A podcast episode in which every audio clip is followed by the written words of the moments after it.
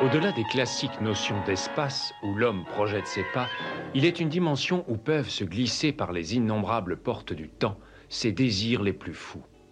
Une zone où l'imagination vagabonde entre la science et la superstition, le réel et le fantastique, la crudité des faits et la matérialisation des fantasmes. Pénétrez avec nous dans cette zone entre chien et loup.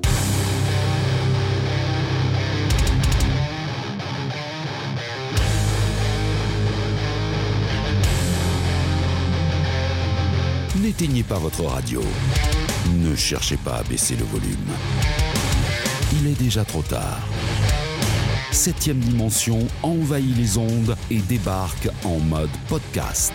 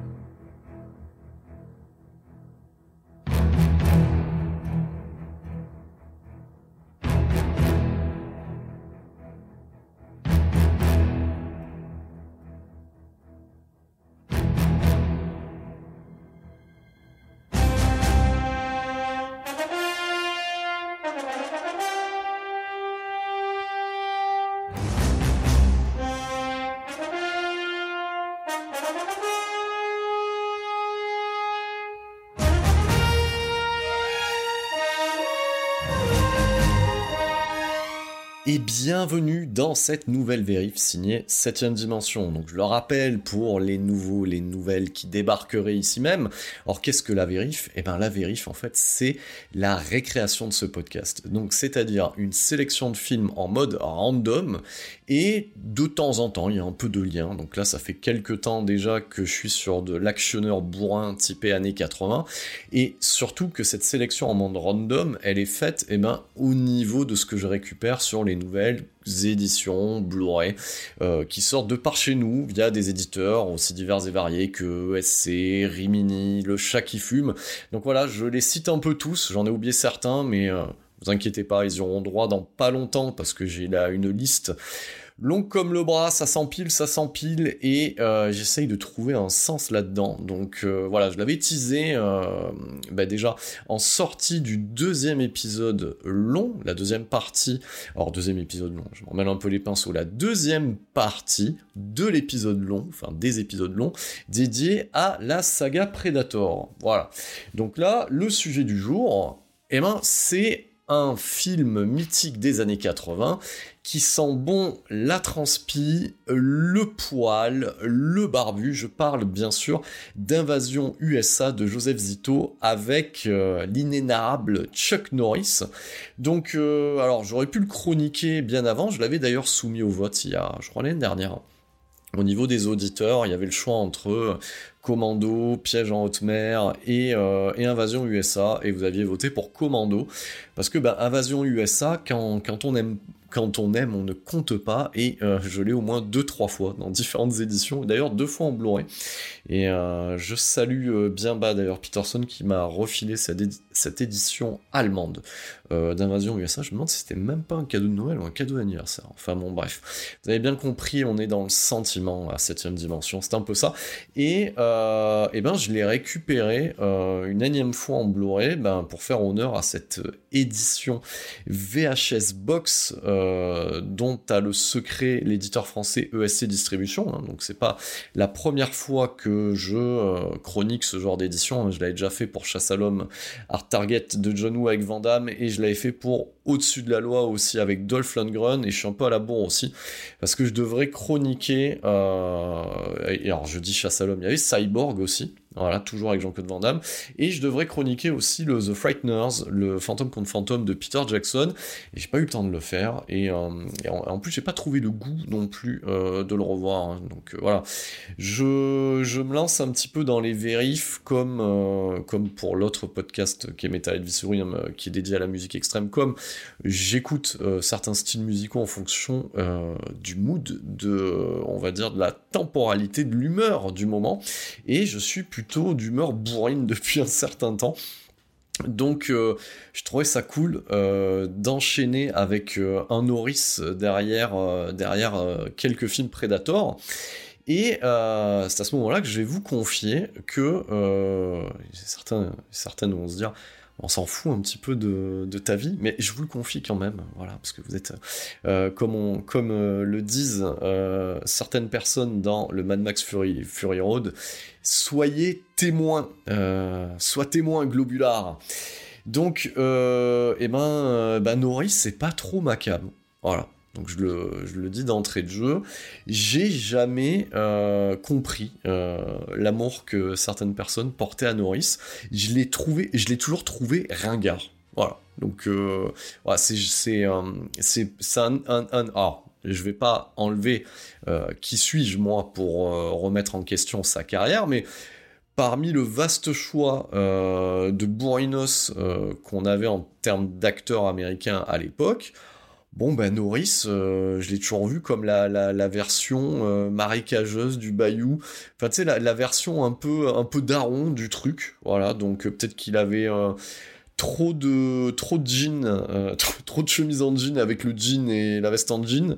Peut-être trop de barbe, trop de bouc trop trop de mulets, j'en sais rien. Il y avait un truc qui était too much et, et je sais que que Peterson adore, je cite souvent Peterson parce que c'est le compadre avec qui j'ai créé euh, cette fabuleuse enseigne qui est 7 dimension, et c'est vrai que lui, euh, lui, je crois que l'année dernière, lui s'est fait carrément un cycle Chuck Norris et s'est fait tous ses films, tous, voilà, toutes ses apparitions, moi je, vais regarder, je me dis mais ça, mais euh, c'est un truc, euh, je pourrais jamais le faire quoi.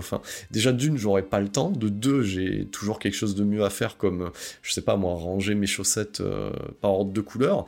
Et putain, faudrait mettre le couteau sous la gorge, ce serait un putain de défi. Donc effectivement, voilà, lui, il y voue un culte, moi non, mais par contre, euh, je, je, me délecte quand même de, certains de ses méfaits cinématographiques, comme euh, les Delta Force, comme les Portées disparues, ou bien les Invasions USA, et sorti de ça, en fait, euh, le reste ne m'intéresse guère.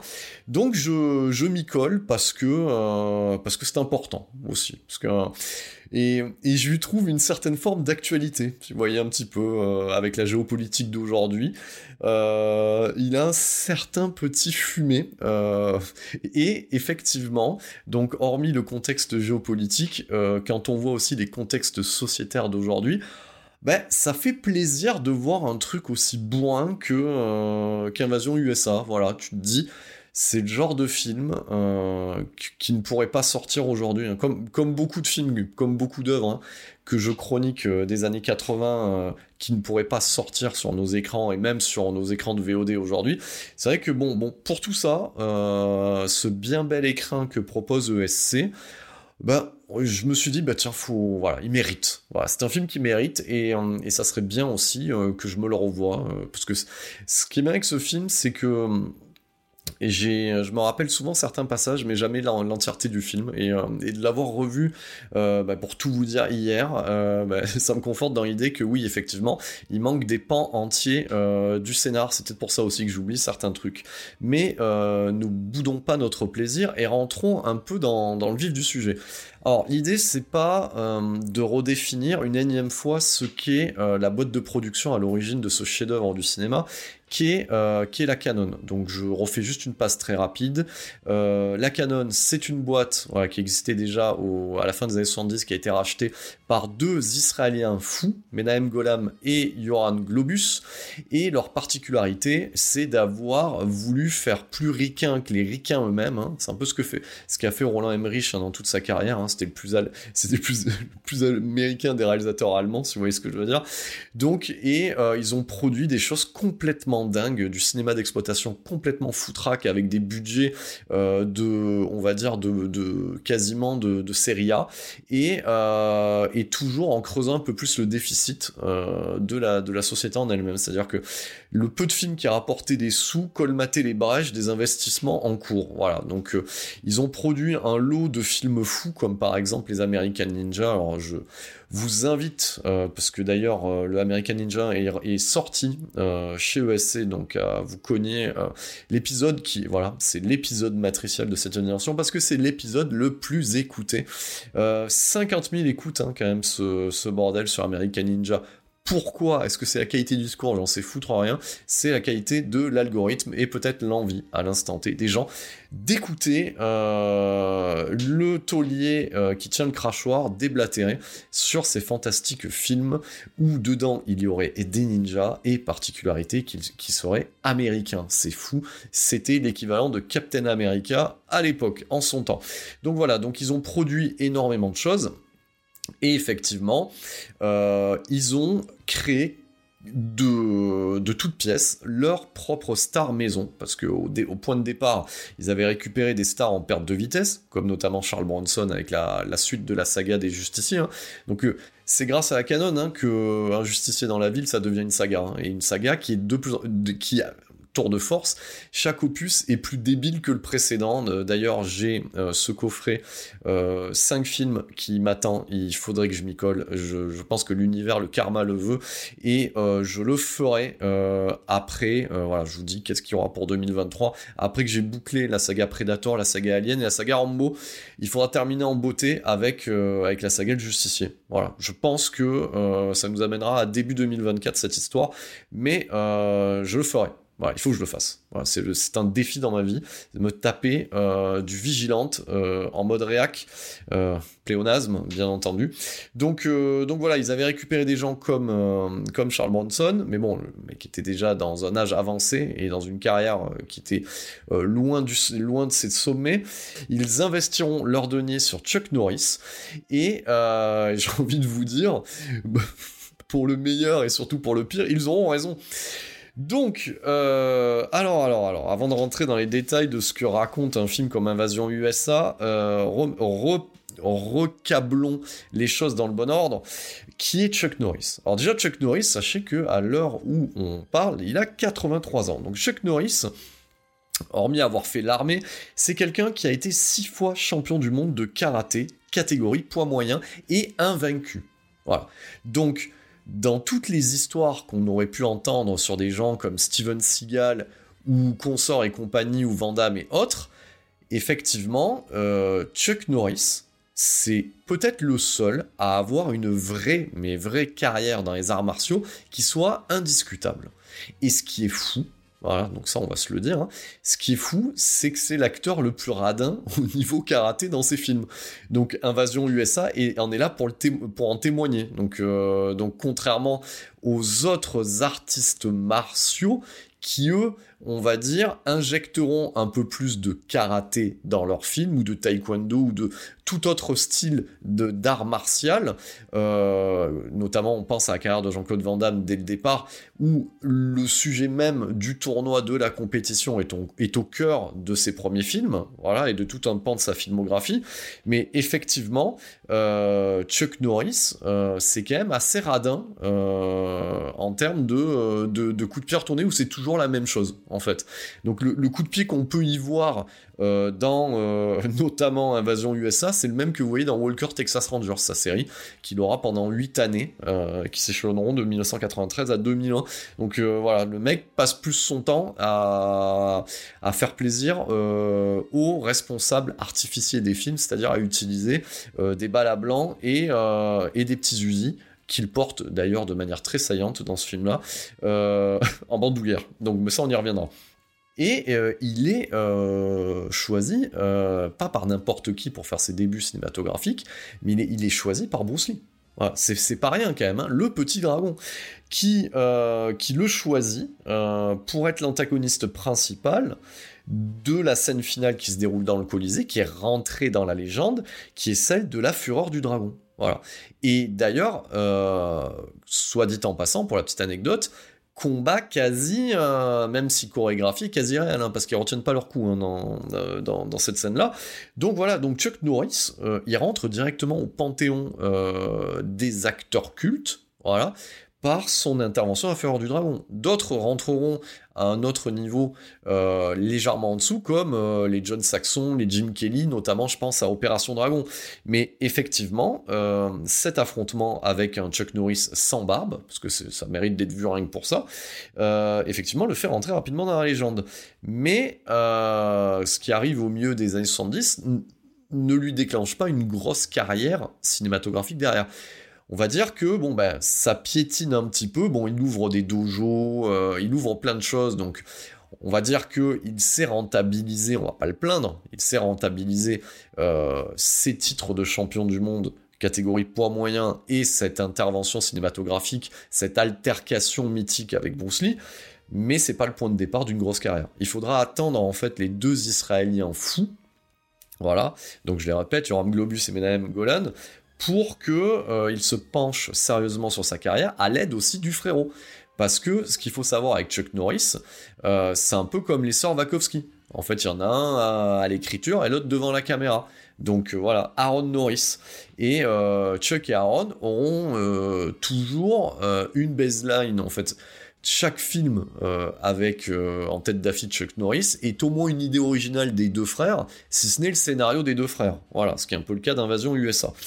Et donc, euh, bah, le petit Chuck, voilà, bah, parce qu'il n'est pas non plus des plus grands, hein, 1m78, c'est important de donner les, euh, les cotes un petit peu, les stats. Euh, et ben, il débute sous la caméra et ben, de deviner de Joseph Zito, mon Italien préféré qui réalise des films américains. Voilà, avec Damiano Damiani, c'est mes deux préférés parce qu'ils sont pas radins. Et ça sera pour l'occasion de Portée disparue, Missing in Action, voilà, qui deviendra une trilogie avec euh, Portée disparue 1, je rigole d'avance sur le troisième titre, Portée disparue 2 et Portée disparue 3, 2 points, Braddock. Voilà, qui est le nom euh, du personnage principal. C'est génial. Euh, ensuite interviendra Delta Force, et qui d'ailleurs, Delta Force, réalisé par le directeur maison de la Canon, c'est-à-dire Menahem Golan. Menahem Golan, il, réalise des films, et pas n'importe lesquels, plus c'est Z et euh, plus il est content. Euh, petit rapide tour sur la filmographie euh, de l'ami Chuck. Euh, voilà, c'est une sélection que j'ai faite hein, de films que j'ai vus ou qui ont été marquants, comme Le Temple d'Or, aux côtés de Louis Gozet Jr. C'est alors Louis Gozet Jr. C'est comme Eddie Murphy, mais en plus pauvre à peu près. Euh, Sidekicks euh, avec euh, Jonathan Brandis, d'ailleurs que j'avais traité dans ces jeunes acteurs stars qui, mettront fin à leur jour. Hein, voilà, donc je sais plus dans quel épisode, dans quel numéro papier j'avais traité de ça, mais voilà.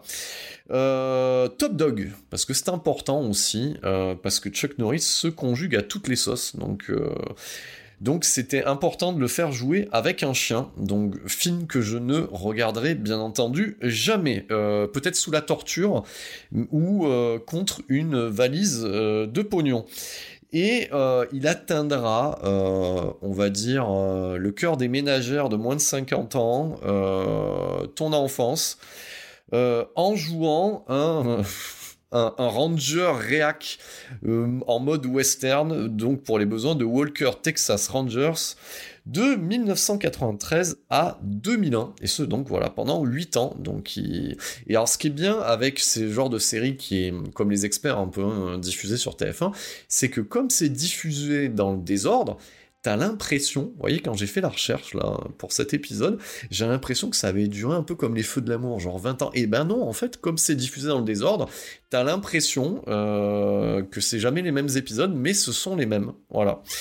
Et euh, nous aurons les honneurs de, revoir euh, ce bon vieux Chuck quasiment dans son propre rôle, voilà, dans Expandables 2, dans un rôle d'ailleurs qui ne sert pas à grand chose, voilà, dans le rôle du loup solitaire, mais bon, c'était rigolo. Voilà, donc euh, le Expandables 2 d'ailleurs, euh, que je chroniquerai bientôt ici même, euh, dans un épisode spécial sur la saga Expandables. Et oui, je sais, ça fait beaucoup d'épisodes spéciaux à venir. Est-ce que j'aurai suffisamment de temps, de courage? Est-ce qu'il faudra que j'embauche quelqu'un? Je sais pas, moi, un alternant, un stagiaire une IA, parce que voilà, euh, j'espère que ChatGPT euh, sera euh, en capacité de reproduire ma verve, et comme ça je pourrai me, reposer. Voilà. Donc, revenons à nos moutons. Donc, remettons ce film dans le contexte. Donc, le petit Chuck Norris, du coup, explose les compteurs avec euh, les Missing in Action et, euh, et euh, Delta Force, et on vient enfoncer le clou, parce que bon, on trouve que Joseph Zito, il fait plutôt bien le boulot, et Joseph Zito, ce qu'il faut savoir, c'est que la même année qu'il fait Porter Disparu, c'est-à-dire en 84, il fait aussi l'un des meilleurs Vendredi 13, qui est le numéro 4, le chapitre final. C'est toujours très drôle pour une saga de s'intituler des numéro 4 chapitre final, alors que cette saga en compte dans la saga d'origine au moins 8. Voilà. Donc euh, Joseph Zito, italien euh, venu d'Italie forcément, euh, amenant tout son savoir-faire au niveau de la perversité à l'écran. ben, il amènera ce savoir-faire, notamment, comme je viens de le dire, sur ses deux premiers métrages. il mettra au service aussi de Dolph Lundgren pour le Scorpion Rouge et, et pour les besoins de cette invasion USA. Voilà. Donc, Invasion USA, euh, le pitch est incroyable. Donc je vais vous expliquer euh, ce pitch-là. Donc nous sommes euh, en plein contexte de guerre froide, donc en 1985, donc c'est vraiment un film qui peut être le, une sorte de témoignage de ce que pouvaient penser deux Israéliens qui se voulaient plus américains que les Américains eux-mêmes sur un contexte de guerre froide. Donc, euh, on y suit dans un premier temps euh, une volonté euh, par un super terroriste extrémiste communiste, répondons au nom de Mikhail Rostov, incarné par cette bonne vieille trogne de Richard Lynch, qui d'ailleurs est un effet spécial à lui tout seul. Il n'a pas besoin de maquillage, mec, mais on y reviendra. Donc on a on a ce terroriste Mikhail Rostov qui a cette idée folle, c'est-à-dire d'envahir les États-Unis. Parce que tout ce bordel n'a que trop duré. L'oncle Sam, ça le fait chier. Il est là comme ça. Il regarde à travers son poste de télévision et il est un petit peu comme Tony Montana. Il a les mains dans la merde alors qu'elles sont censées être dans l'or, dans l'or américain. Donc lui, sa volonté en fait, c'est d'envahir les États-Unis. Pour faire quoi? On ne saura jamais. Mais en tout cas, il a, un point de départ qui est pas, con. Et il veut faire d'une pierre deux coups, c'est se venger d'un euh, des agents spéciaux américains qui est Matt Hunter. Alors, Matt Hunter, donc euh, voilà, gardez ce nom en tête, hein, si vous avez entendu le podcast sur American Ninja, c'est le même personnage qui est dans Avenging Force, le faux American Warrior. Et donc Matt Hunter, en fait, c'est un agent spécial, mais on saura jamais trop euh, en quoi il est spécial, en fait. Alors certaines mauvaises langues pourraient me dire, il est spécial parce que euh, il porte des mini-Uzi en bandoulière et, euh, et qu'il dompte l'alligator dans le bayou. Voilà. effectivement. Voilà. Donc, mais en fait, on ne saura jamais trop si c'est la CIA, le FBI, un mélange des deux, encore un sous-genre très spécial. Donc, on va se la jouer Steven Seagal et on dira que c'est un agent très spécial. Voilà. Des forces euh, secrètes de la CIA ou je ne sais quel autre groupuscule. Donc, en fait, euh, donc notre bon vieux Rostov, et voilà, on aurait pu dire Ruskov, hein, parce qu'on a deux doigts hein, au niveau du scénario, hein. donc ils ont changé deux trois lettres histoire que ça fasse pas trop typé. Donc euh, il s'associe euh, avec plein de mecs vénères. donc c'est, en fait, voyez ça comme les Avengers du communisme. Donc c'est-à-dire que dedans on a tout en fait. On a des Sud-Américains, euh, on a des Coréens, qu'est-ce qu'on a encore? On a des Russes. Voilà, on a une espèce de de super, euh, de, voilà, de, super Avengers communistes. Et, et, ce qui est génial, c'est que euh, bon, ils ont tous plus ou moins une moustache parce que c'est un mais ça, ça rajoute au charme. Parce que n'oubliez pas qu'on est à la fin des années 70 et euh, des milieux, voilà, fin des années 70, milieu des années 80 et le pas de def, euh, les petits poils qui sortent de la chemise et la moustache restent toujours en vogue. Hein. Donc ça, on l'avait pu voir dans, euh, dans Commando, qui sort d'ailleurs quasiment la même année. Euh, c'est incroyable. ces années-là, là, ces années pro-Reagan, elles sont fantastiques. Donc voilà, et, j'ai presque envie de vous dire, plus je revois Invasion USA, et en fait, plus j'ai de, j'ai de l'empathie pour l'antagoniste. Parce qu'en fait, j'ai envie de vous dire, c'est un peu un incompris en fait. Euh, voilà, donc il, il essaye de guérir le mal par le mal, hein, parce que faut quand même se dire que le mec fait des cauchemars où il y a Chuck Norris à l'intérieur. C'est quand même incroyable. Bon, bref. Donc, lui, il décide d'envahir les États-Unis en mode gratos et d'essayer de se venger de Matt Hunter. Et qu'est-ce qu'avait fait Matt Hunter euh, pour lui faire faire des cauchemars tout au long du film? Eh ben, c'est qu'à un moment donné, il s'est pointé tel un boogeyman euh, à la vendredi 13. D'ailleurs, c'est étonnant, hein, parce que bon, c'est quand même Joseph Zito à la manœuvre qui a déjà fait un vendredi 13. Il s'est pointé derrière avec un flingue sur la table comme ça puis il a retenu son coup. Tu sais, c'est un petit peu comme s'il possédait son âme, en fait. Parce qu'il a pas appuyé sur la gâchette, en fait. Voilà. Vous voyez un peu le truc, vous voyez un peu le trauma quand même de, de, de ce pauvre Rostov. Donc voilà, mais après je me marre parce que ce film est quand même incroyable. C'est-à-dire qu'on tutoie des, des, des, un sommet au, au, au, au, niveau du Z. Donc, donc voilà, voilà le point de départ. Et euh, effectivement, euh, euh, pour mettre en scène cette fabuleuse histoire d'invasion des États-Unis, hein, parce que c'est presque un film de science-fiction, hein, faut se le dire quand même. D'ailleurs, d'ailleurs Chuck Norris regarde, regarde un, film de science-fiction, je crois que si je c'est pas le jour où la Terre s'arrêta. Donc on, on en est là. Donc, euh, euh, comme Menem Golam, il y croit dur comme fer, il investit quand même 12 millions de dollars de l'époque, ce qui équivaut à un moyen budget d'aujourd'hui. Hein. C'est pas rien quand même. Hein. Ça serait quasiment euh, une sorte euh, si on pouvait regarder, une sorte de prod Netflix classique en fait. Hein. voilà. Donc euh, pensez à tous ces actionneurs qui sont produits par Prime Video euh, et, c'est voilà. Donc on est vraiment sur sur quand même quelque chose qui sort en salle, qui fera la joie des vidéoclubs, mais on est quand même sur quasiment un budget série A pour un truc aussi con. Voilà. C'est ça qu'il faut se dire. Hein. Donc, donc alors déjà, ce qu'il faut qu'on, ça dure 1h47, c'est quand même pas, c'est paradin le bordel. Et, j'ai presque envie de vous dire, j'ai regardé ça un samedi après-midi, euh, ça m'a presque fatigué tellement, tellement ça ne s'arrête jamais en fait ce truc. Et, euh, et c'est vraiment un, un mashup de plein de, de plein, c'est un patchwork ça tient à rien que ça fonctionne pas, mais ça fonctionne quand même. Hein. Il, y a, plein de genres qui se mélangent à l'intérieur. Vous avez le genre du vigilante, le, genre du film d'action. Euh, il, y a, vraiment plein de, le genre du slasher. ce film est incroyable. Mmh. Et j'en profite pour mettre un peu d'ASMR et euh, parce que là, moi, je me le fais en mode euh, dominical, hein, cet épisode de podcast, hein, c'est-à-dire petit café, euh, tranquille, il fait gris, on se pose, voilà, y a pas, on n'est pas du tout sur un truc du Saturday Night, hein, comme je pourrais, comme je peux faire d'habitude. Je me le fais vraiment en mode daron limite le truc. Hein. Dès les premières minutes, en fait, ce métrage te, te, te, te saute à la gueule tellement il est, tellement il bourrin. Alors, ça commence, alors, quand même, c'est assez décousu. Alors, grâce aux, nombreux suppléments disponibles sur la galette, euh, et d'ailleurs, je, fais un petit clin d'œil à Arthur Coras qui, euh, qui mène bien sa barque hein, chez ESC. Hein. Euh, il fait vraiment de la qualité au niveau des, au niveau des bonus, des making-of et ainsi de suite, notamment au niveau de, ce qu'il amène en termes de contenu journalistique et rédactionnel.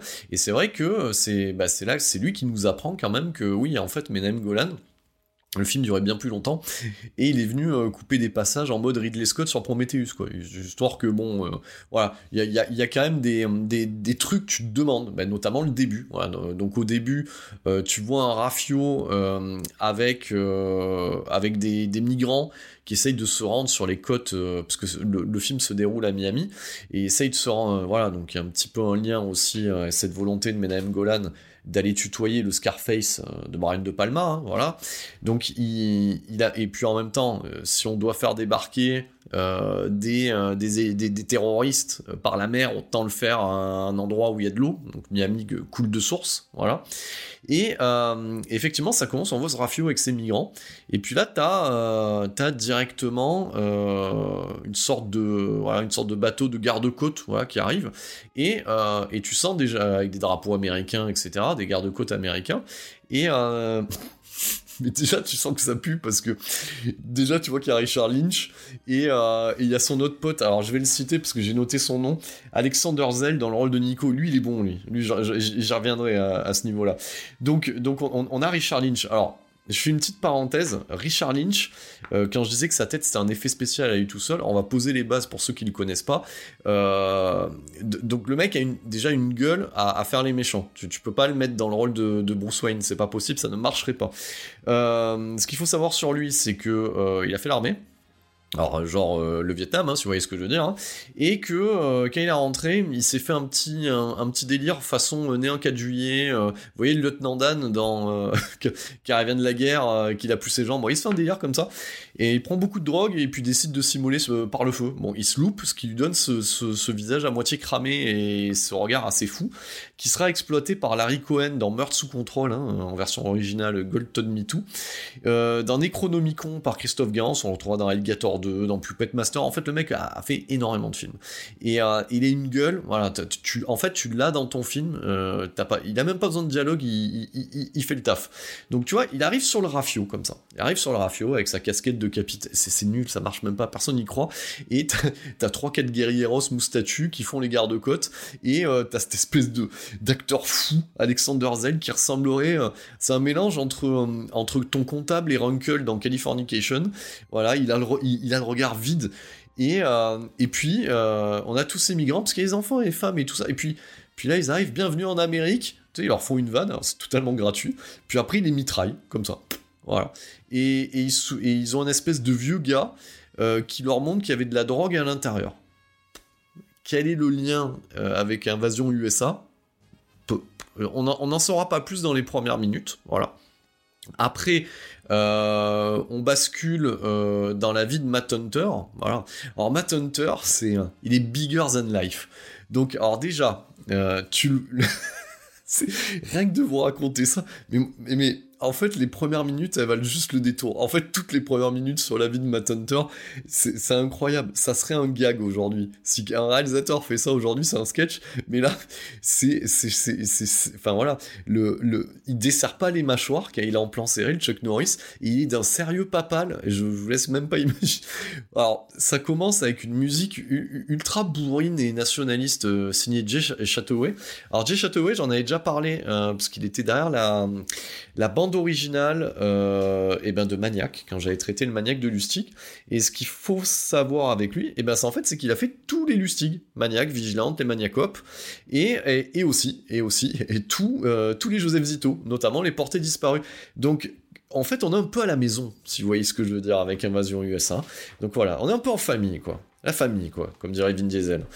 Et effectivement, euh, on a, euh, on a ce début comme ça où tu vois Chuck Norris avec sa chemise en jean, le mulet dans le vent, sur un aéroglisseur musique ultra bourrine, parce que le mec, en fait, pour vous donner le niveau, le mec, il vit au milieu de nulle part. C'est-à-dire qu'il a une cahute, il a une cahute, voilà, il y a une cahute dans les marécages, et voilà, et il coupe du bois, voilà. Il a un aéroglisseur pour se déplacer, ce qui est plutôt cool, hein. moi je vous conseille quand même. Euh, je, veux dire, ça envoie du bois. Imaginez-vous ce, mec-là, en 2023, euh, il fait un date, et, sur son profil Tinder, vous le voyez avec le mulet dans le vent sur l'aéroglisseur. Imaginez cette image juste deux secondes, ça vaudrait son pesant de cacahuètes. Donc le mec arrive comme ça, tu vois. Il a son, son aéroglisseur. Il a un pote aussi, parce que souvent on a un meilleur pote un peu, qui est, on sait pas trop. On sait pas trop si c'est un, un natif américain on sait pas trop, il est mi-mexicain, mi-indien, il a lui aussi un aéroglisseur, et en fait, ils font du commerce d'alligators. Parce que les mecs, eux, quand tu vis sur le marécage, euh, bah, toi, euh, au lieu d'aller chasser ou dresser, en fait, je sais pas moi, euh, le lapin ou le lièvre, ou... eux, ils font l'alligator. Ça, c'est un truc de bonhomme. Je sais pas si vous imaginez. Et puis, puis, puis ils ont des vannes un peu virilistes comme ça, voilà. Et voilà, l'autre, il, tu le vois dans un plan comme ça, t'as Chuck, t'as Matt Hunter là comme ça qui, qui chope un alligator, qui chope la bouche pour lui ligoter la bouche, enfin c'est taré. Et, d'ailleurs son animal de compagnie est un tatou en fait. Voilà. Donc les, bases elles sont posées d'entrée de jeu. Voilà, d'entrée de jeu, euh, c'est génial. Voilà, déjà tu regardes ça et d'ailleurs ça permet aussi de faire le lien euh, avec ce côté Nouvelle-Orléans, Louisiane, Bayou, Marécage qu'il y avait dans Avenging Force, parce que je comprenais pas le lien euh, de ce bordel en fait. Voilà, mais quand tu sais que c'est la suite d'Invasion USA, tu, comprends mieux. D'ailleurs, c'est toujours, toujours intéressant euh, de, prendre un acteur qui a, deux acteurs qui ont rien à voir entre eux pour jouer le même rôle en fait, hein, d'agent spécial. Bon, après, chacun fait son taf. D'ailleurs, si, Chuck Norris, si, ce Avenging Force avait été joué par Chuck Norris, ça a été la vraie suite d'Invasion et ça, ça aurait été n'importe quoi. D'ailleurs, il n'y aurait eu aucun lien, quoi. Voilà, de passer euh, de, l'invasion des Ruskov à euh, aux chasses du comte Zaroff avec des extrémistes nationalistes. Quel, est le lien? Au moins, ça le mérite euh, d'être original à ce niveau-là. Donc voilà, donc il fait sa petite vie un peu dans le bayou, voilà. Et puis une vie euh, telle de, de enfin une vie de moine en fait, hein, parce qu'il n'y a pas de meuf le mec, hein. il a pas de gosse, il a pas et il kiffe euh, les choses simples de la vie comme couper du bois et, euh, écouter le bruit du marécage la nuit au clair de lune quoi. Voilà, donc c'est un peu le délire quoi. Et donc en parallèle, Rostov lui mène son, petit truc, donc euh, on voit un petit lien euh, avec, euh, avec la coque qu'il a récupérée dans le bateau, voilà, donc pas la coque du bateau, hein, la coque, la drogue qu'il y a dans le bateau, parce que il rejoint euh, très rapidement, il essaye de refourguer en fait cette cam et on comprend que c'est pour s'acheter des armes et tout le matos qui permettrait d'envahir les États-Unis. Voilà, donc ça tu le comprends euh, en voyant les images, pas parce que c'est dit dans le texte. Hein.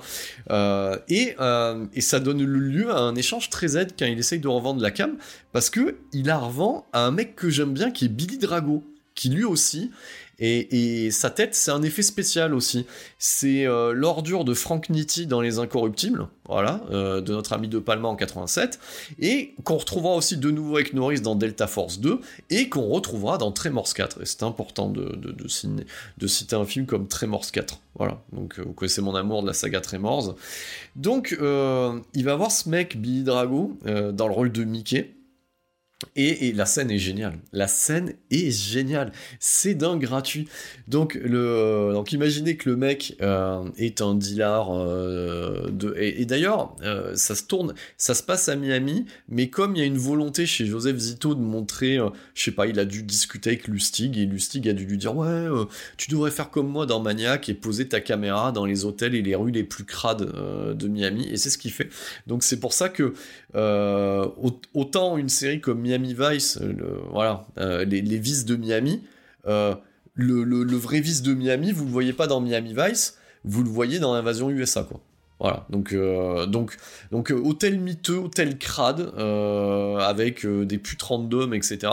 Et on a ce personnage de Mickey, incarné par Billy Drago, qui essaye de goûter la cam, et il le fait, mais c'est pour ça que j'adore cet acteur et ces acteurs des années 80. Ils incarnent des personnages qui durent 5 minutes dans le film, mais ils amènent tout le côté borderline dans le regard et tout un vécu derrière qui n'existe pas aujourd'hui dans les seconds et les dixièmes couteaux qu'on peut voir dans les films d'action. Hein, voilà, un Tyler Reich n'a pas ce niveau de second couteau qu'on pouvait avoir dans les années 80. Et donc, et à côté de ça, il a une, il a une pute random comme ça. Il lui demande de, de sniffer la cam. Et, ce qui est génial, ce qui, ce qui est quand même génial, c'est que le personnage de Rostov, donc tu vas comprendre, tu le sens, parce que il est filmé un peu en contre-plongée tu sens qu'il va faire de la merde et que le deal il va pas bien se passer.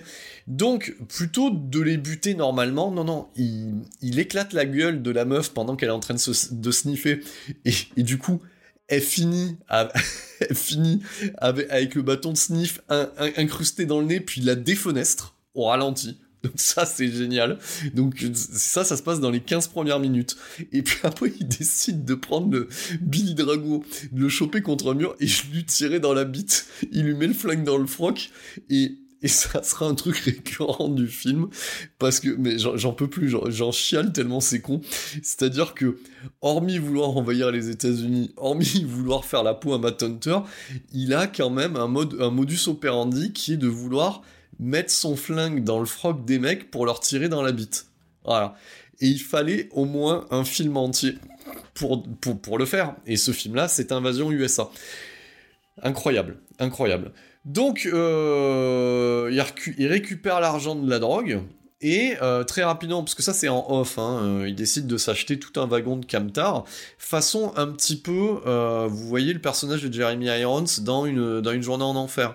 Donc c'est-à-dire que voilà, il achète les camions en off, plein d'armes, des déguisements aussi, hein, parce que ça va avec, hein, parce que le but en fait c'est d'envahir euh, euh, le côté sud, euh, la Floride en fait, d'envahir la Floride aux États-Unis et, et de faire des petites blagounettes comme ça, de faire croire que ce sont les propres flics qui ont tiré sur la population. En fait, il veut créer le chaos, voilà, juste pour le fun. Et donc du coup, il investit dans les costumes, il investit, il investit dans les camtars. Et ce qui est beau, c'est que les terroristes débarque directement par l'eau avec des, avec des bateaux conteneurs façon il, il faut sauver le soldat Ryan. C'est le grand débarquement. Comme ça, et personne détecte rien personne voit rien, ni garde-côte, etc. T'as, euh, alors bien entendu, euh, comme on a, il n'y a pas non plus énormément de budget, donc il y aura beaucoup plus de, guerrilleros et de terroristes dans les camtars et en ville que ce qu'il en débarque dans, ces, bateaux cargo. Mais il y a un côté Starship Troopers débarquement comme ça, puis ça arrive la nuit, euh, euh, et, ce qui est intéressant, alors de toute manière, mon résumé sera décousu, parce que de toute façon, le film est décousu, et de toute façon, je le fais toujours de manière décousue, donc autant continuer dans le style. Et, euh, et ce qui est incroyable, c'est que avant qu'il débarque, tu sais pas pourquoi, le réal, il te fait des vieux suspens façon genre slasher dans de la mer. Donc on a, alors c'est jamais trop radin euh, sur le côté un petit peu érotico soft euh, de l'époque. Donc voilà, t'as un couple comme ça avec, euh, voilà, t'as un mec, sa nana, voilà, ils se font un petit bain de minuit, ils se font des bisous comme ça, voilà, tranquille. Et là t'as un vieux suspense sur un espèce de boogeyman qui n'en est pas un et qui est le personnage d'Alexander Zale voilà, et, qui les regarde. Alors, il a une tête, il a un jeu d'acteur. Je pense qu'il fait un autre film. dans, ce film-là, je sais pas, il a un autre cahier des charges. On dirait euh, les possédés qu'il y a dans Prince des Ténèbres de John Carpenter. Vous savez, ceux qui ont injecté de liquide et qui se regardent dans le miroir en rigolant. Et donc voilà, et, puis décide euh, mais c'est gratuit. De toute façon, il fallait au moins un asateur italien pour avoir des idées aussi sales. Donc, c'est-à-dire que la meuf est sur le. ou le mec est sur la meuf. Donc, il chope la tête du mec il lui tire dans la tête pour que la meuf le voit et il attend qu'elle rampe pour lui tirer dessus. C'est gra... c'est fou. C'est, on dirait le tueur du Zodiac, le mec. Alors que c'est juste un espèce de terroriste. Enfin voilà. Donc on a des, quand même des, Alors, à noter quand même que grâce à Joseph Zito et toute cette fine équipe, on a quand même des, euh, les, plus, beaux terroristes zélés euh, du cinéma d'action des années 80, parce qu'ils mettent du cœur à l'ouvrage, de la névrose et de la psychose euh, à l'ouvrage. Donc, pendant que tout ce petit monde débarque, bah, du coup, Rostov, il commence à dire à ses potes, notamment à Nico, avec deux cas, hein, Nico, hein, pas Nico, votre pote Nicolas en abrégé. ça doit être Nikolai ou un truc comme ça en version longue. Il lui dit, bon, faut aller buter Matt Hunter. Puis les autres, ils sont là comme ça en mode, vous savez, The Big Levowski, oh non, mec, tu vas pas encore nous casser les couilles avec le Vietnam, tu vois, c'est à peu près ça. Et, et c'est là où on fait écho parce que c'est important, les années 80, rappelez-vous Commando, la bromance, il y a un petit truc comme ça, entre euh, Rostov et, euh, le personnage de Matt Hunter. Je sais pas si c'est... Vous savez, c'est un petit peu comme un date, euh, où il y en aurait un des deux, ou un qui attendait de l'autre, qui disent oui, mais il dit non. Voilà, donc voilà. Donc effectivement, voilà, il leur dit bon, on va, maintenant on est aux États-Unis, mais d'abord il faut buter Matt Hunter parce qu'il va nous faire chier. Alors que le mec, il est même pas au courant. Il est même pas au courant hein, que les autres euh, envahissent les États-Unis. Et d'ailleurs, ce qui est complètement taré dans ce scénar, c'est que euh, on a pas mal d'agents euh, CIA, FBI, on sait pas trop, hein, qui passent leur temps d'ailleurs à se trimballer sur les lieux du crime et qui, captent rien, alors que c'est visible. Hein. voilà, genre, genre t'as les embarcadères sur la plage et ils sont là. Hmm, nous nous demandons bien à quoi tout cela peut servir, effectivement. Voilà, donc les, mecs sont complètement à côté de la plaque et ils sont à deux doigts de l'alcoolisme. Tu le sens un petit peu, ils ont, ils ont vraiment des cernes, le, visage creusé. Enfin, ils viennent vraiment payer leur, leur, facture, quoi. Tu sens vraiment que c'est du dixième couteau qui a déjà joué euh, le super agent du FBI au moins déjà mille fois à l'époque. Et euh, pour enquêter là-dessus, ils décident parce qu'il y, a, potentiellement euh, une invasion communiste hein, euh, des États-Unis, Donc quand ils ont ça, ils décident de faire appel à Matt Hunter. Pourquoi? On ne saura jamais. Alors oui, effectivement, parce qu'il y a Rostov, mais ils auraient pu appeler un autre gars. Voilà. Et d'ailleurs, le mec au début refuse. le mec au début refuse jusqu'à ce que, parce que ça c'est un, voilà, c'est un truc de scénariste, jusqu'à ce que Rostov, comme il a convaincu ses potes euh, de louer des aéroglisseurs, se tape un vieux délire sur la musique de Jay Chotoway aligné, façon, euh, vous voyez, hein, façon je lâche du napalm dans Apocalypse Now, voilà, et il décide de lui éclater sa baraque. Et, alors d'ailleurs, ce qui, est toujours très bien, c'est qu'il lui éclate, il lui éclate sa baraque et son pote aussi euh, l'Indien. Voilà. Donc ils éclatent la baraque, ils éclatent le pote, ils éclatent le tatou. Et mais tout ça, ça fait juste chier Chuck Norris parce qu'il garde les mâchoires serrées. Parce que euh, n'oublions pas que le mec est d'un monolithisme, c'est impressionnant. Si vous trouvez que les frères Baldwin euh, n'ont pas d'expression, notamment Alec. Bon, lui, euh, Ryan Gosling à côté, euh, c'est Jim Carrey. Hein. Donc voilà, mec, il a juste un petit regard bovin comme ça en mode je vais te péter la gueule, Rostov. D'ailleurs, c'est ce qui, c'est ce qui lui dit d'ailleurs dans le film. C'est ce qui fait son cauchemar hein, à Rostov. Hein. C'est qu'il reviendra pour lui et, que ça va s'arrêter là. Donc il, va le fumer. Il lui dit c'est une promesse. Voilà. Et tel un bon boogeyman, tel un bon Michael Myers du cinéma d'action, il tiendra promesse. Donc euh, voilà, je suis pas trop dans le spoiler hein, euh, là-dessus. Hein. Donc bref, ils lui font péter sa baraque, euh, son pote et son tatou, peut-être un ou deux alligators dans le coin, et c'est là que bon, il se dit, ben ouais, ben finalement, moi je vais lui péter la gueule, et, et, et du coup cet agent du FBI lui dit, oui, mais t'as besoin de quoi? Il fait, tu sais que moi je bosse seul. Bah oui, forcément. Genre, t'as Chuck Norris, t'as pas besoin d'en avoir d'autres. Hein. Pour repousser une invasion constituée, allez, à l'écran, on doit avoir l'équivalent de, l'île de guerrilleros qu'il y a dans Commando. Donc, on doit avoir 500 personnes. Voilà, donc 500 guerrilleros déployés euh, sur Miami. Effectivement, un, seul Chuck Norris suffit. Euh, et, il en profite pour récupérer son 4x4 de fouine, parce que je vous en parlerai de son 4x4 aussi hein, à Chuck Norris. Hein. Donc c'est un peu comme euh, c'est un peu comme le, Camtar euh, du Boogeyman qu'il y a dans les ça va me revenir dans les Jeepers Creepers. Voilà, le, Creepers, là, le camion du Creepers, et eh ben, c'est, voilà, là, on a vraiment. Euh, d'ailleurs, est-ce que euh, on peut y voir un lien de cause à effet aussi, ce 4x4 et la bagnole que conduit, euh, que conduit l'antagoniste, le personnage principal de Boulevard de la Mort, incarné par ce bon vieux Kurt Russell. Voilà, donc peut-être qu'il y a un lien. Je pense qu'il y a un lien quand même. Donc effectivement, euh, Chuck Norris, son 4x4 et euh, une tenue savamment étudiée. Euh, voilà. Alors, je reste quand même dubitatif. alors, je vous explique pourquoi. Donc, alors, si Chuck Norris porte plutôt bien le blue jean, voilà. Alors, d'ailleurs, un, un, blue jean un peu en regular straight qui fait quand même que euh, ça, le réduit un petit peu en impact au sol. Voilà, parce qu'au final, t'as vraiment l'impression qu'il fait plutôt 1m70 qu'un-m78. Ou alors les gens sont tous grands autour de lui. Donc euh, autant, le, c'est presque une combi bordel hein, ce, truc là de la chemise en jean. Euh, c'est d'ailleurs c'est du grand n'importe quoi la chemise en jean sans manches ou manches retroussées ouverte avec le poil saillant. C'est c'est une débilité. mais pourquoi pas? Dire, qui suis-je moi pour juger euh, voilà une mode vestimentaire hein, donc euh, et je veux dire d'ailleurs même chaque euh, actionneur chaque, chaque débile bourrin d'action de l'époque avait son style hein. pensez à Steven Seagal c'est pas mieux hein.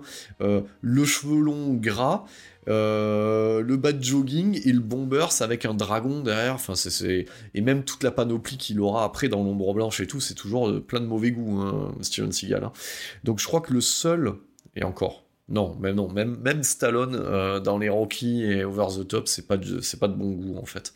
Donc non, on oublie. Et, euh, il est équipé d'Uzi, donc de mini mitraillettes, et qu'il porte en mode Colt en bandoulière. Alors, je me suis posé. Alors, ça fait un très joli objet collector en figurine ou en, ou petit présentoir en carton, comme nous l'a proposé ESC Distribution euh, dans cette édition full collector. D'ailleurs, je me, je me demande si en, fait, bon, je, crois que même je l'ai acheté juste pour ça, pour le truc cartonné, tellement c'est fou. Voilà, donc et ça trône euh, d'ailleurs dans, dans la pièce où j'enregistre ces fabuleux podcasts. Donc effectivement, il est porte en bandoulière. Alors j'ai étudié un peu le truc, et, ça en fait ça sert à rien. à cessiner de les avoir apportés, mais tu les aurais en colt dans les poches pareil, ou dans la main, ou poche arrière? Non, et j'ai plus l'impression que ça le...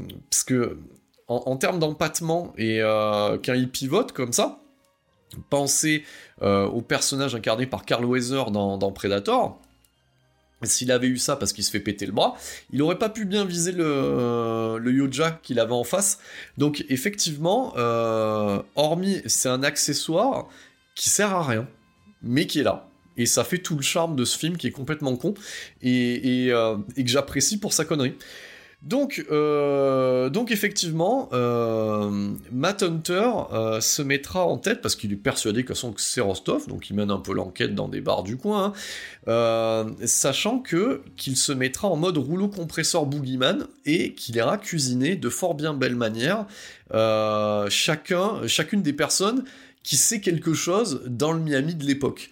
Donc déjà, ça commence par euh, un, gars et son pote qui fait de la muscu et qui nettoie des Cadillacs. Voilà, pourquoi pas. Voilà.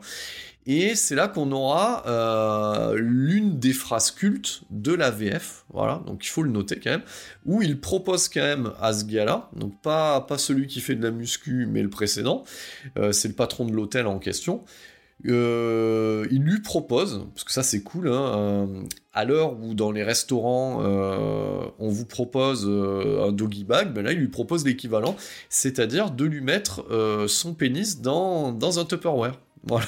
Voilà, c'est plutôt génial. Voilà. mais ça, c'est incroyable. Incroyable. Et, euh, et je crois que c'est dans le même, euh, même dialogue ou un peu plus loin. Je ne sais plus. Euh, parce que même si je l'ai regardé hier, il y a tellement de choses dans ce film que tout s'en mêle. Et où il, il prévient aussi qu'il faut pas trop lui baver sur les rouleaux. Donc ça, c'est important. Et voilà. Donc il distribue des high kicks, plante des couteaux dans des mains où on a déjà mal. Euh, voilà, il a un côté un petit peu euh, rital qui est, euh, qui est, on se croirait près dans un giallo, mais c'est un peu ça le truc. Hein. J'ai l'impression que le, personnage de Matt Hunter, en fait, on est dans un slasher inversé. Donc petite dédicace à, Arthur Coras qui, qui, le dit dans un des bonus, mais il a raison, il a raison. C'est toute la particularité de ce film. Et d'ailleurs, si tu écoutes ce podcast, Arthur, je te, je te soumets l'idée. je trouve que dans le bonus que tu dédies à ce film, il y a un petit côté euh, j'aime bien ta verve euh, et, tu te fais plaisir. Donc euh, il n'y a qu'un seul pas à ce que tu puisses participer à un épisode de 7ème dimension. Donc, donc je te soumets l'idée, n'hésite pas. Contacte-moi sur, les sur les pages officielles, ça sera avec grand plaisir. Et nous trouverons un, joyau sur, le, sur lequel débattre à ce niveau-là. Donc effectivement, il a la punchline facile et euh, tout le reste du métrage, en fait, il va le passer ben, tel Michael Myers à anticiper euh, les, faits et gestes euh, des terroristes, hein, qui, parce qu'au final, ces attaques vont s'installer, se dérouler dans le temps. Alors dans une terme de temporalité, c'est même plusieurs mois, je pense. Voilà, parce que c'est pas clairement dit, mais on le comprend, parce que on a quand même une scène, l'un des actes les plus barbares qu'il y a dans ce film-là, et se passe à Noël. Mais ça c'est génial. Donc euh, cette scène-là, qui est quasiment à exemple en séquence, parce que on y fait péter vraiment les maisons, parce que voilà, quand on, dire quand on aime, on ne compte pas, parce que alors là, on peut pas, là, on peut pas dire le contraire. Euh, Joseph Zito, il fait plaisir, voilà. Et, euh, il installe sa cam euh, dans les suburbs américains chers à Spielberg. Alors remettez-vous dans le contexte, regardez bien. On est en 85. Et, dans ces années-là, c'est quand même le emblème de, Spielberg qui trône. Hein. Donc on, on, y a les Gremlins, on y a les retours à le futur, on y a E.T., on y a tout ça, donc il y a, tout un truc où il y a le merveilleux en fait dans les suburbs américains. Et, que fait la Canon? Elle donne des millions de dollars à, euh, à ce fou de Joseph Zito, et qu'est-ce qu'il fait avec ces millions de dollars? Il va dans les mêmes suburbs, il prend Richard Lynch, il lui donne un bazooka, pendant la période de fête de Noël et il attend que chacune des petites familles où on voit les, petits enfants tout mignons américains, l'American Way of Life, qui fêtent bien Noël chez eux, pour les dégommer au bazooka. C'est fou, cette scène est folle. C'est-à-dire que le, c'est gratuit parce que ça sert à rien en fait. Déjà, le mec, on n'est même pas dans du terrorisme classique, où le mec il revendique rien en fait. Il fait même pas des appels radio. Le mec il est là, il se fait plaisir en fait. Donc, c'est autant un. Enfin, c'est même pas un terroriste, c'est plus un, psychopathe qu'autre chose en fait. Donc euh, voilà, c'est pas voilà, il se retranche derrière une idéologie, mais le mec il s'en branle en fait. Donc euh, voilà, il, veut juste s'amuser et, euh, et, défoncer en fait les suburbs américains. Et donc il le fait en plan séquence au bazooka. Il y a un truc avec le bazooka d'ailleurs, de toute façon. Hein, euh, d'ailleurs, il y. De toute façon, la canon et le bazooka, c'est une histoire d'amour. Hein. On a quand même Charles Bronson qui, qui éclate un mec. bon, je, je spoil pas trop, mais il éclate. je crois que c'est dans le justicier braque les dealers, il éclate un mec à bout portant avec un bazooka. C'est juste incroyable qu'est-ce que j'aime la Canon. Moi, ça me. ça... Je veux dire, moi, c'est un conseil que je vous donne. Hein. Si vous vous sentez pas bien dans, à l'heure actuelle, hein, même si vous aimez pas le cinéma, ah, faites-vous un Canon, ça remonte le moral, vous y verrez des trucs que vous, que vous verrez plus jamais aujourd'hui.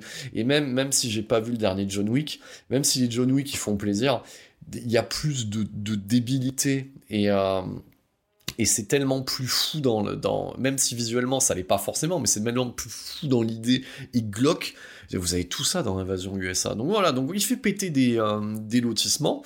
Euh, de temps en temps, euh, il décide d'envoyer des gars déguisés en flics pour, pour buter des mecs qui étaient peinards en soirée parce qu'ils étaient venus faire de la dragouille. Voilà. J'oubliais quand même que là-dedans, il y a un personnage qui sert pas à grand chose aussi. Hein, voilà. Qui aurait pu être le repos du guerrier ou un love interest, mais pas du tout. Incarné par Melissa Prophet dans le rôle de la journaliste McGear. Voilà. Courtois d'un Action Jackson. Donc euh, bon, euh, elle est là, euh, bon, elle sert de temps en temps pour une scène d'action où elle se fait enlever ou prendre à partie, et puis l'autre il arrive derrière un mur, comme ça il se téléporte. Donc moi, moi j'aime beaucoup parce que pendant toute cette temporalité là, tu, il crèche un peu dans une chambre d'hôtel. Euh, on se croirait presque, pour ceux et celles qui ont, qui ont regardé euh, les Walking Dead ou même The Last of Us, vous savez, euh, ce mec-là, il tourne dans les bâtiments, voilà, comme ça. tu, tu, sais pas, il crèche un peu dans chacun des bâtiments, comme ça. C'est la ville est bouclée par l'armée et, et, le mec est en mode vigilante et il tourne avec son 4x4 et il intercepte toutes les toutes les toutes les actions des terroristes et presque c'est presque Bibi et le coyote le truc en fait. Vous voyez ce que je veux dire? T'as coyote, t'as le coyote qui prépare un, truc avec une bombe acmé parce que c'est limite ça. C'est-à-dire qu'il y a ce passage-là où, euh, où les terroristes ils se disent putain mais qu'est-ce qu'on pourrait faire de cool? Et, euh, c'est vrai que euh, les, les ricains sont cons. Ils décident de, mettre tous leurs chérubins dans un bus. Donc bus jaune de surcroît qui est repérable, hein, parce que Freddy Krueger repérait déjà ces bus-là dans, dans, sa propre saga, et ils se disent, bon ben on va établir un plan, on va y coller une bombe en fait. Donc voilà. Et même ça, ils n'arrivent pas à le faire en fait. Ils essayent de faire péter une église, ils n'y arrivent pas en fait, parce que l'autre, il débarque toujours avec son, son 4x4, et en mode, euh, je crois que ce truc-là, il est à vous, et puis il les fait péter, quoi. Et euh, t'en es presque dans l'empathie pour, pour ces gens-là, parce qu'en fait, ils, ils juste venus accomplir une mission, et, l'autre, il, il court-circuite tout ça. Donc, euh, donc voilà, donc on est vraiment sur un, fonctionnement euh, de slasher. C'est euh, c'est assez dynamique. Alors, il n'y a pas non plus de, de grands mouvements de caméra, ça reste assez cut, mais il y a de l'ampleur. La thune se voit, c'est-à-dire que quand il y a des hélicos, il y a vraiment des gens dans les hélicos. Euh, Chuck Norris, malgré le fait que je l'aime, qui me passionne pas plus que ça, fait lui-même quasiment la plupart de ses cascades. Donc c'est déjà un pré-Tom Cruise quelque part. Donc il fait ses cascades. Euh, c'est paradin, il y a de l'explosion, tu vois des hélicos, il y a du figurant. Quand il y a la garde nationale qui décide de débarquer, ben elle débarque. Voilà, pourquoi? Euh, C'est complètement fou. Et tout ce, tout ce petit monde débarquera parce qu'au final, comment ils arriveront à déjouer euh, le plan machiavélique de ces vilains communistes terroristes, c'est que ils utiliseront la principale faiblesse et, euh, le love interest entre finalement euh, Rostov et, et Hunter. C'est-à-dire que Hunter maquille sa fausse arrestation, parce qu'il a désormais un statut, alors parce qu'on on évolue dans le temps, ça dure 1h47, mais il se passe plein de trucs, hein. donc parce qu'il a un statut un petit peu de vigilante, espèce de, de punisher du pauvre, donc il simule une fausse arrestation dans un bâtiment, pour que Rostov et, et, ses troupes viennent, parce que Rostov, son souhait le plus cher, finalement, c'est pas tellement de liquider les États-Unis, parce que admettons, on l'aurait eu sur le divan, là, en psychanalyse. Euh, j'ai envie de vous dire, le ou la psychanalyse, il aurait dit, en fait, c'est pas tellement les États-Unis, c'est plutôt ce que ça représente, c'est plutôt Matt Hunter, en fait, votre problème. Voilà. Il y a un truc qui est pas résolu avec lui. Donc, effectivement, il se dit, putain, il est dans le bâtiment, j'allais le fumer. Donc, il, met, il mobilise toutes ses troupes, et ben, quand il arrive dans le bâtiment, et pas, ben, pas, pas de Matt Hunter, en fait. Voilà. Pas de Matt Hunter. Et, tout est vide, et là la garde nationale euh, fait euh, encercle le bâtiment, et, là on tombe dans le film de guerre urbaine, de, guérilla urbaine, on est quasiment dans le film de guerre, enfin il y, a de tout, il y a de la mitrailleuse, il y a des l'hélico, euh, il y a du bazooka forcément, et à l'intérieur du bâtiment s'ensuit un autre film, qui est une sorte d'Halloween, en fait, où le personnage de Rostov est poursuivi par Matt Hunter, c'est incroyable ça. Et, tout ça euh, arrivera, voilà, le, climax, parce qu'on est dans le climax, mais le point culminant de ce climax, c'est que, euh, et cette scène, elle vaut le détour. En fait, de toute façon, ce film, il vaut euh, pour l'explosion des suburbs, il vaut pour le début où il est sur l'aéroglisseur, et il vaut pour le final, où les deux sont armés de bazooka. Donc, de là à se dire que c'est une joute type masculiniste en mode qui sait qui a la plus grosse. Et là, on a le. on a le personnage de Rostov qui voit son pire cauchemar se réaliser, qui est en mode. Ah et l'autre qui dit Je t'avais dit que je t'aurais. Et il éclate à bout portant au bazooka. Il éclate le mec à bout portant au bazooka, donc euh, effet spécial signé Tom Savini où tu vois voler un tibia, euh, une tête en caoutchouc et tout ça. Le mec, c'est hyper gratuit et tellement jouissif comptez le nombre de films où vous voyez le, héros éclater le méchant au bazooka, comme ça, à bout portant. Il l'éclate littéralement à l'écran. C'est génial. Euh, on peut voir ça euh, chez Michael Mann dans Miami Vice, hein, où, euh, bah, il mérite bien de se faire éclater. alors, c'est pas un pompe, hein, mais il se prend deux bonnes cartouches qui, qui l'éclatent contre le mur. Et effectivement, on retrouve ça chez Seagal, notamment dans un de ses films préférés que j'adore, qui est Justice Sauvage, où il démembre, il éclate, il, il, il, prend l'antagoniste principal, euh, voilà, qui est, William Forsythe, et euh, il le met dans la cécité euh, maximum, quoi. C'est-à-dire, il le, démembre, le rend aveugle, voilà, il lui pète la colonne vertébrale, il fait la totale. On, on, est dans la souffrance pour ce personnage. Il faudra que je m'attaque à Justice Sauvage un jour, parce que c'est un bijou, hein, ce film-là. Donc, donc voilà, il éclate au bazooka, incroyable c'est un film incroyable. Et tout ça en 1h47, hein, voilà. Et puis une fois qu'il a éclaté, générique de fin, voilà, musique de Jay Chataway, on repart en hyper. Euh, tout ça, euh, voilà, tout ça euh, à plein numéro 2, bien entendu. Bah oui, et numéro 2 que Chuck Norris refusera parce qu'il n'aime pas le scénar, et qui deviendra Avenging Force, et ben du coup, avec notre Michael Dudikoff adoré. Comme ça, au moins, la boucle est bouclée au niveau de 7ème dimension. J'ai envie de vous dire, on a fait le tour alors, euh, invasion USA. Alors, pour ou contre l'avoir chez soi? Euh, ben, Pour, il le faut. C'est important. Euh, il faut l'avoir, et vous pouvez le trouver de différentes manières, mais je ne peux que vous encourager à récupérer cette édition folle ben, signée ESC. Alors bon, le master... Il n'y a pas eu de gros travail sur le master, hein. c'est le même qui était déjà disponible du coup outre-Atlantique et même en Allemagne. Donc le master est hyper propre. C'est vraiment l'emballage, c'est l'écran. Donc l'écran, c'est leur coffret euh, en box VHS qui est magnifique. T'as le poster, moi le poster est déjà chez moi, c'est obligatoire. T'as la petite figurine en carton, c'est obligatoire. T'as les petites photos, comme l'a dit Thomas dans le précédent euh, épisode, ben voilà, ben ça, c'est des photos en plus sur mon euh, patchwork qui fait l'entrée de mon appart. Voilà, donc les gens, ouais, ils racontent toujours sa vie. ouais, mais c'est un super écran. Et puis moi, j'ai envie de vous dire, comme ça au moins, si on me demande ouais, est-ce que je pourrais voir Invasion USA eh ben, Je prête la version allemande en fait. Voilà. Et je garde euh, celui-là. Euh, voilà, c'est et ça fait un super objet déco. Donc euh, et puis les bonus, franchement, les bonus sont excellents. je l'ai dit, le Chuck contre la menace rouge par Arthur Coras, de la bombe. si ESC m'écoute, ben, continuez votre collab avec Arthur Coras. Franchement, c'est super bien géré déjà qualitativement parlant, euh, c'est monté, c'est habillé, euh, c'est chouette, le son, tout est propre et les propos sont super intéressants. Euh, il y a aussi un entretien avec Richard Tribou, je vais essayer de bien le prononcer, ne m'en veux pas Richard, Richard tribouille l'œil de l'équipe Nanarland. Voilà, c'est le mec, un des rédacteurs Nanarland, qui fait son taf aussi, mais plutôt côté Chuck Norris. Il y a des bandes annonces, un petit making-of d'époque.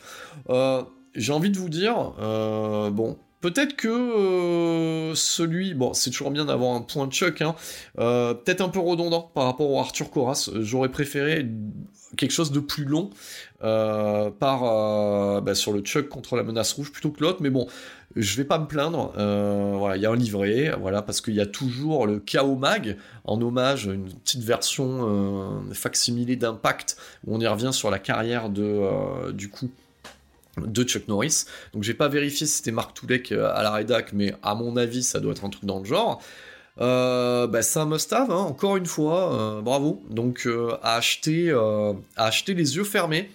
Euh, et, et, je conclus souvent, moi, c'est vérif aussi sur le côté, mais euh, euh, que reste-t-il d'Invasion USA Bon, hormis cette édition, bah, Invasion USA, ça a influencé plein de trucs, hein, je l'ai cité rien qu'en le chroniquant. Boulevard de la mort, c'est sûr. Et honnêtement, moi, quand je regarde Invasion USA, je pense toujours à Expandables. Parce que oui, le premier Expandables, bordel, t'as l'impression que c'est pompé euh, sur Invasion USA. Et ouais, effectivement. Donc euh, j'ai toujours, quand j'ai vu Expandables, pensé à Invasion USA et inversement. Donc effectivement, ça a influencé tout un cinéma d'action. Euh, voilà, c'est là quoi. C'est culte. Il y a des figurines qui reprennent les mini-Uzi.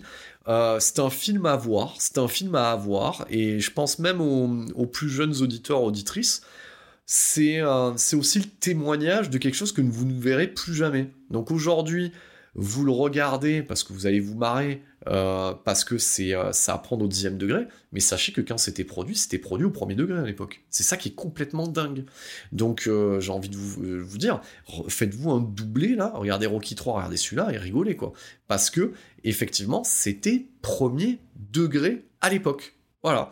Donc je suis à la fois content d'avoir chroniqué ce film-là, et, euh, et, en même temps, ça me permet aussi euh, de parler un peu de Chuck Norris, parce que je pense pas en reparler à l'avenir, euh, à part si je me lance dans les portées disparues, mais ça m'étonnerait.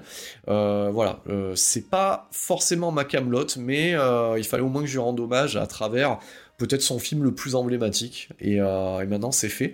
Donc quelle est la suite de la vérif? On va reprendre du Michael Mann, voilà, je vous le dis dès à présent, la prochaine qui va arriver très rapidement. Bah, je voulais faire le dernier des Mohicans et, euh, et puis en fait je l'ai, euh, l'avais revu et, euh, et bah, j'ai pas fait la chronique donc du coup faudra que je le revoie dans les deux dans les deux montages disponibles sur la, version rééditée par OSC.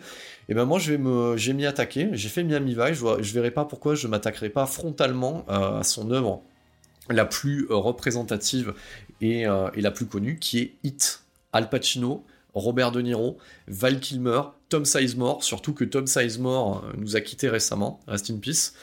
Donc, euh, donc, euh, donc voilà, ça sera pour la, la, prochaine vérif. Voilà, donc Hit de Michael Mann.